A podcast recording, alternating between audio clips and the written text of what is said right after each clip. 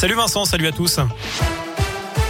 Et à la une de l'actu, le Tour de France sera bel et bien de retour à Saint-Etienne. Le parcours de la prochaine édition a été dévoilé aujourd'hui à Paris.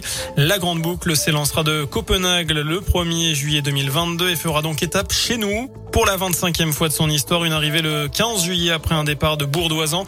Santé qui sera le lendemain, ville départ direction Mende. Au total, 17 communes du Gier et de Londaine seront traversées l'été prochain. Dans l'actu également, J-1 avant la fête du livre. La 35e édition s'ouvre demain à 9h dans le centre-ville de saint 250 auteurs sont attendus chez nous pendant trois jours jusqu'à dimanche. Et puis de quoi s'amuser également ce week-end avec la Vogue des Noix qui débute samedi.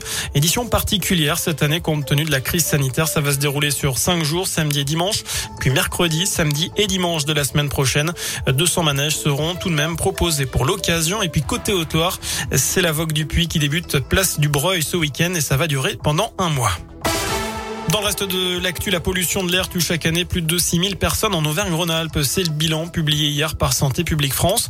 En cause, les particules fines issues du chauffage résidentiel, du trafic routier et l'ozone. Découverte macabre à Agde, dans l'Hérault. Une femme de 77 ans a été retrouvée décapitée dans sa maison. C'est son fils qui avait donné l'alerte, inquiet de ne plus avoir de nouvelles. D'après les premiers éléments, aucune trace d'effraction n'a été constatée à son domicile. Si la piste terroriste n'est pas privilégiée à ce stade, toutes les hypothèses sont envisagées en Norvège, par contre, c'est bien la piste terroriste qui est privilégiée après l'attaque à l'arc qui a fait cinq morts hier. L'homme interpellé a reconnu les faits. Il s'agit d'un Danois de 37 ans converti à l'islam et suspecté de radicalisation.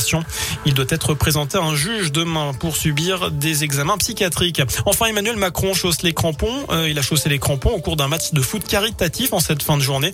Il a débuté la rencontre au milieu de terrain face à des soignants de l'hôpital de Poissy en région parisienne. On retrouvait notamment quelques anciens verts comme Jean-Michel Larquet et Dominique Rocheteau.